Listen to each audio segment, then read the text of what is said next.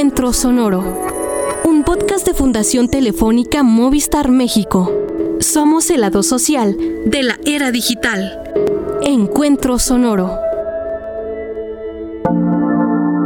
Bienvenidas y bienvenidos a Encuentro Sonoro, un podcast de Fundación Telefónica Movistar México. Yo soy Jimena Macías. Fundación Telefónica Movistar trabaja en México desde 2003 para ser catalizador de la inclusión social en la era digital. Suma a la transformación social de México a través del desarrollo de proyectos con alma digital, globales e inclusivos en cuatro ámbitos de actuación. Educación digital, empleabilidad e innovación educativa, conocimiento y cultura digital y voluntariado. En este episodio platicaremos sobre la educación STEM, acrónimo en inglés que significa ciencias, tecnología, ingeniería y matemáticas. Un enfoque educacional y profesional actual que busca que estudiantes y trabajadores desarrollen habilidades como pensamiento crítico, creatividad, innovación, colaboración y liderazgo para el desarrollo de sociedades más justas. Recientemente se sumó la letra A de artes, por lo que también es conocido como STEAM, y aunque la diferencia entre ambas siglas es pequeña, el área de las humanidades en este enfoque es apenas explorada. En este capítulo nos enfocaremos en las STEM de México sus retos y situación. Aunque a lo largo del mundo los empleos y carreras STEM son una piedra angular de la economía y educación contemporáneas, uno de los mayores retos que enfrentan estas disciplinas es el de la equidad de género, pues de acuerdo a las estadísticas al 2021 del Instituto Mexicano para la Competitividad, IMCO, en México, solo 3 de cada 10 profesionistas STEM son mujeres. La educación con enfoque STEM tiene como fin desarrollar habilidades en estudiantes y profesionales que les permitan resolver problemas, plantearse retos y completar proyectos innovadores y sustentables para su comunidad. Además, uno de sus objetivos se encuentra en la búsqueda de igualdad sustantiva en derechos humanos para hombres y mujeres, pues la equidad de género e inclusión forma parte de los ejes transversales de este enfoque y las habilidades desarrolladas son útiles para cualquier perfil profesional. Desde la visión de organizaciones internacionales como la ONU, el incremento de personas involucradas en la enseñanza desde un enfoque STEM es importante para cumplir las metas de la Agenda 2030 en ámbitos educativos y de igualdad de género, impulsar al talento en disciplinas de la ciencia, tecnología, ingeniería y matemáticas representará un aumento de personal mejor capacitado para trabajos especializados, lo que brindará un futuro con mejores oportunidades laborales, más justas y equitativas, abonando al cierre de brechas. Hola, ¿qué tal? Pues yo soy Graciela Rojas y soy presidenta y fundadora de Movimiento STEM. El Movimiento STEM es una asociación sin fines de lucro que lo que busca es justamente provocar un cambio sistémico para que las y los jugadores clave implanten la educación STEM con calidad para construir una sociedad más justa e incluyente. ¿Cómo es la situación en nuestro país respecto a los avances en materia de educación STEM y cómo se encuentra la brecha de género reflejada actualmente? En el panorama nacional sí existen programas y asociaciones que trabajan a favor de la educación y preparación en las STEM. Por ejemplo, Mujeres Líderes en STEM, la Alianza por la Promoción STEM y el Movimiento STEM, cuyos objetivos se encuentran en encaminar al desarrollo de talento nacional en áreas de la ciencia, tecnología, ingeniería y matemáticas. Nosotros estamos como Movimiento STEM trabajando con más de 120 aliadas y aliados que estamos buscando de una manera colaborativa y con una visión intersectorial, pues desarrollar cada vez más proyectos de mayor impacto y pues a mí me da mucho gusto siempre trabajar con, con, Fundación Telefónica, con diversos aliadas, diversos aliados, en buscar cómo el avance de la, de la educación en este, desde donde estemos, necesitamos asegurar que dar importancia al desarrollo de competencias, al desarrollo de talento, tomando en cuenta que obviamente el talento no tiene género y que necesitamos pues, desarrollar talento invencible para enfrentar los retos de este siglo.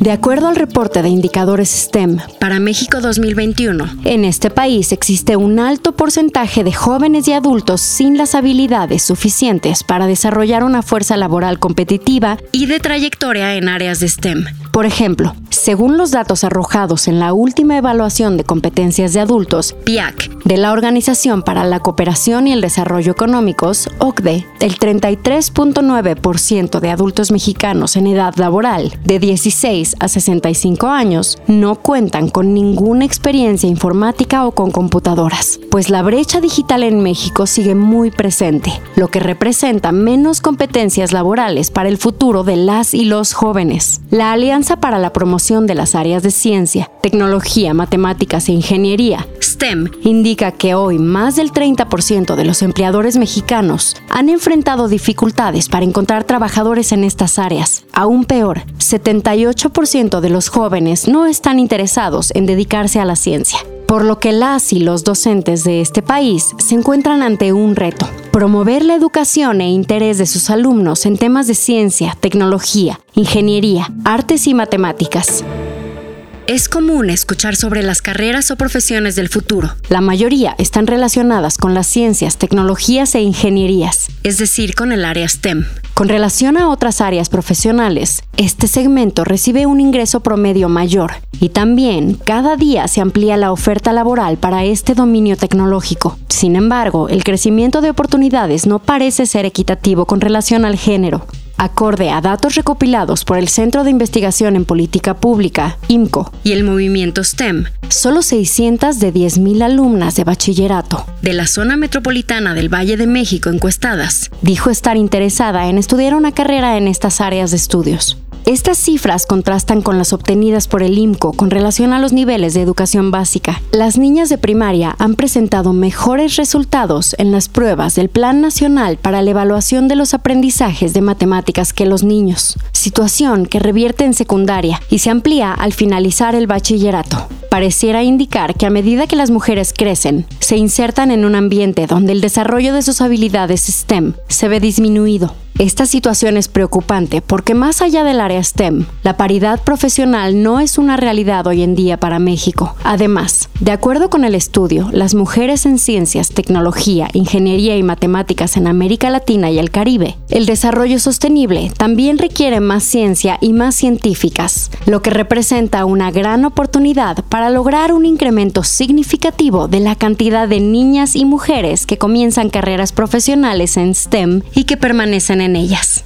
Hola, mi nombre es Adriana Iris Franco García. Soy directora de Vivi Media para Norteamérica. Vivi Media es una empresa que se dedica a la consultoría y data science para dar soporte a la industria de telecomunicaciones y entretenimiento. Y también soy vicepresidenta de WIC Network Latinoamérica. Es una asociación sin fines de lucro que tiene por objetivo impulsar a que más mujeres lleguen a puestos de alta dirección. Para empezar, si tuviéramos más mujeres en el ámbito STEAM, habría más innovación. Creo que el impacto de las mujeres involucradas en el área de STEAM haría un antes y un después de lo que hoy tenemos. Sabemos que hay mujeres que han contribuido y han demostrado aportar muchísimo a la ciencia. Inclusive tenemos mujeres ya con premio Nobel. Se han desarrollado en diferentes maneras en el mundo, pero son poco reconocidas y esta participación es muy baja. Yo creo que viene desde el cambiar el paradigma que se tiene de las habilidades en las disciplinas STEM. No pensar que esas habilidades son solamente para hombres, ¿no? Según un informe del UNESCO, descifrando el Código de Educación de Niñas y Mujeres de A nivel global, solo el 35% de los estudiantes de STEAM en educación superior son mujeres. Esto imagínate el impacto que esto tiene, porque de ahí van a salir los trabajos que impulsen la innovación y el bienestar y el desarrollo del futuro. Entonces, ¿dónde están esas mujeres, sabes? ¿Qué están estudiando si el futuro es eso? Y hablando de ese futuro, parte de que vemos que, por ejemplo, la Agenda del 2030 sustenta las disciplinas STEAM. Y si las mujeres no forman parte, somos el 50% de la población. Corremos el riesgo de tener un sesgo importante y un sesgo donde solamente se va a presentar a la perspectiva masculina. Las mujeres, por supuesto, que aportan una visión distinta y complementaria y atienden a las diferentes necesidades, obviamente, de la mitad de la población y a toda la población.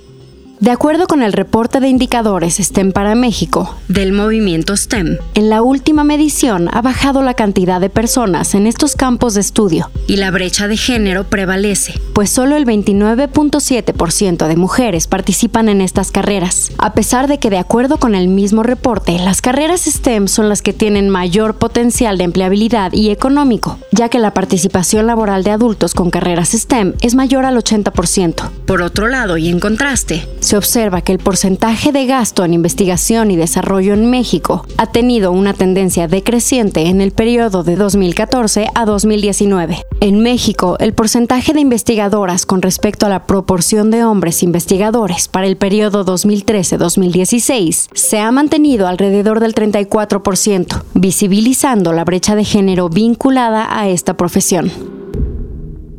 ¿Alguna vez te has preguntado sobre los factores que nos llevan a escoger nuestras profesiones? El discernimiento vocacional es un proceso al que solemos enfrentarnos en etapas jóvenes de nuestras vidas, cuando entramos al nivel medio superior o bien cuando elegimos una carrera profesional. Este proceso lo atraviesan diferentes condiciones como el género, la cultura, el área geográfica o el nivel socioeconómico. En esta edición presentamos a dos perfiles jóvenes, cuyos roles destacan por su práctica STEM, profesionistas que dan visibilidad a la participación de mujeres en el arte y en la industria de la moda sostenible.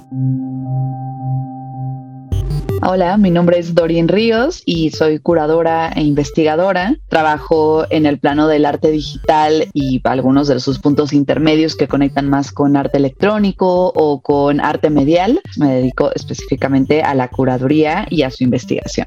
O al menos yo he notado un cambio, pues digamos como bastante positivo, en el sentido de que sí veo bastante más empuje, sobre todo de generaciones más jóvenes, a vincularse y a desarrollar desde eh, las tecnologías y la ciencia, ¿no? Y que, pues digamos, están mucho más en un, en un espectro de lo femenino o incluso en un espectro más amplio, digamos, ¿no? Como de esta parte binaria, ¿no? Y que de alguna forma empieza también a formarse ahí una disidencia muy específica ¿cómo están? Mi nombre es Elizabeth Salín y soy Fashion Tech and Sustainable Designer. En realidad, yo empecé como un diseñador industrial y me empecé a especializar en temas de desarrollo de wearables e interfaces y después me enfoqué exclusivamente en la industria de la moda. La orientación pretende descubrir el potencial de cada sujeto y lograr que cada uno tenga su oportunidad para desarrollar dicho potencial al máximo. En este sentido, elegir lo que queremos hacer es todo un tema.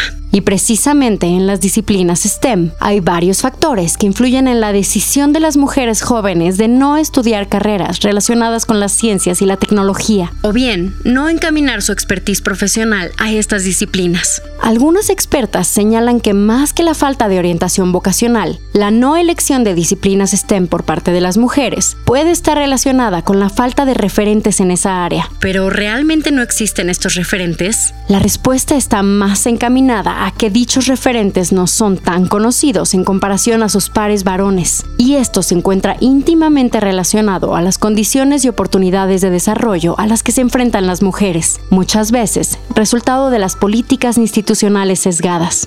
Yo creo que ese es un trabajo de todos. Yo integraría aquí la parte sociedad, empresas, gobierno. Yo sé que muchos de los apoyos que os están dando para impulsarlo vienen de las, de las mismas empresas de tecnología, pero por más que las empresas sigan impulsando la participación, este cambio no lo vamos a ver reflejado si no existen políticas públicas que promuevan del estudio de conocimientos STEAM hasta las condiciones laborales ideales para que la mujer se pueda desarrollar. Aquí lo ideal obviamente sería tener una alianza público-privado donde se promueva en conjunto las habilidades STEAM desde la educación básica. Que ahí hay una relación bastante particular y que tiene que ver con ese cambio estructural que implica a la inclusión y no solo a la representación.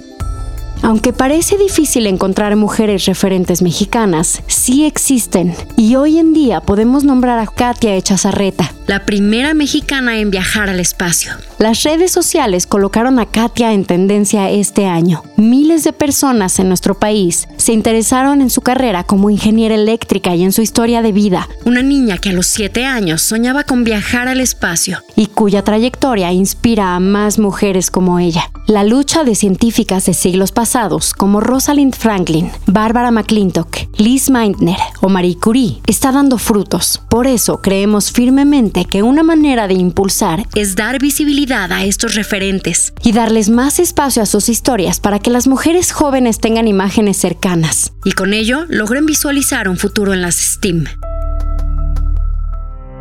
Creo que sin duda es un escenario que ha ido cambiando. Creo que de alguna manera aún vemos una brecha muy particular, sobre todo con cuestiones que tienen que ver con género. Creo que ahí es donde tenemos que incidir, ¿no? Creo que tiene que ver justo con quienes desarrollan estas estrategias o, por ejemplo, quienes proponen estos planes de estudio o quienes están encabezando algunos de los cambios en cómo se asumen o se piensan estas pedagogías, que no es eh, meramente, ¿no? El traer a, pues a, a las voces a que compartan desde su experiencia, sino de hecho integrarlas. Entonces yo creo que gran parte de cómo despertar ese interés tiene que ver con ir más allá de la representación.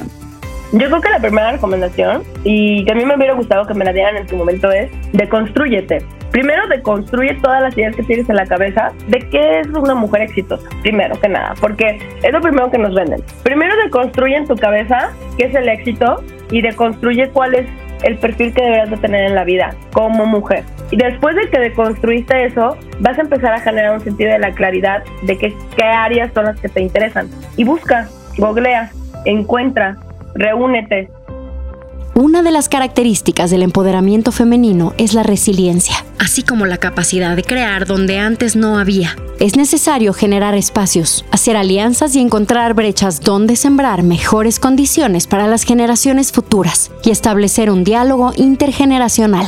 Un mañana con más mujeres en las STEAM comienza desde la educación. Y es uno de los trabajos que la organización Mujeres Líderes en STEAM se ha dedicado a llevar a cabo, al igual que la Alianza para la Promoción de STEM, los programas que vinculan a empresas e instituciones educativas, así como los esfuerzos de docentes en guiar a estudiantes en su desarrollo de capacidades para las ciencias y tecnologías. Un futuro donde hombres y mujeres se desarrollan en condiciones iguales es posible a través de la escucha, el acompañamiento y el trato justo a niños, niñas y jóvenes. Creo que lo que sucede con STEM es que de pronto no relacionamos los impactos que tiene dentro de nuestra vida diaria y que tenemos que empezar a crear contenidos de este tipo y obviamente los educadores que estamos del otro lado, pues hacerlo también mucho más digerible, más amable, más divertido. Creo que ese es el método, empezar a trabajar con nuevas maneras de educar a las siguientes generaciones y hacer que lo que ellos vivan dentro de las áreas de STEM sean relevantes para ellos en su vida y que puedan conocer y entender cómo esto les suma más allá ¿no? de lo que les comento que es la, la idea del dinero, no la fama, la fortuna. Hay mucho más. Hay que también enseñar esa parte. Entonces, realmente yo empecé así y creo que justamente soy un ejemplo muy grande de cómo funciona la generación de talentos híbridos, en los que no solamente nos tenemos que quedar en una sola cosa, sino que al final del día tenemos que empezar a perseguir nuestras pasiones para ver hacia dónde esto nos va a llevar y obviamente conectar para crear soluciones integrales que puedan cambiar el futuro de la humanidad invito a las mujeres en puestos de liderazgo a que sean y que ayuden a mujeres que vienen detrás a que realmente puedan desarrollar todo su potencial. Fundación Telefónica Movistar está presente en la región ISPAM, en Argentina, Colombia, Chile, Ecuador, México, Perú, Uruguay y Venezuela. Creemos en un mundo digital y solidario. Somos el lado social de la era digital. Visita fundaciontelefónica.com.mx y sigue la conversación en redes sociales. Agradecemos a Graciela Rojas, Adriana Franco García, Dorín Ríos y Elizabeth Salim. Yo soy Jimena Macías y esto fue Encuentro Sonoro, un podcast de Fundación Telefónica Movistar México. Hasta la próxima.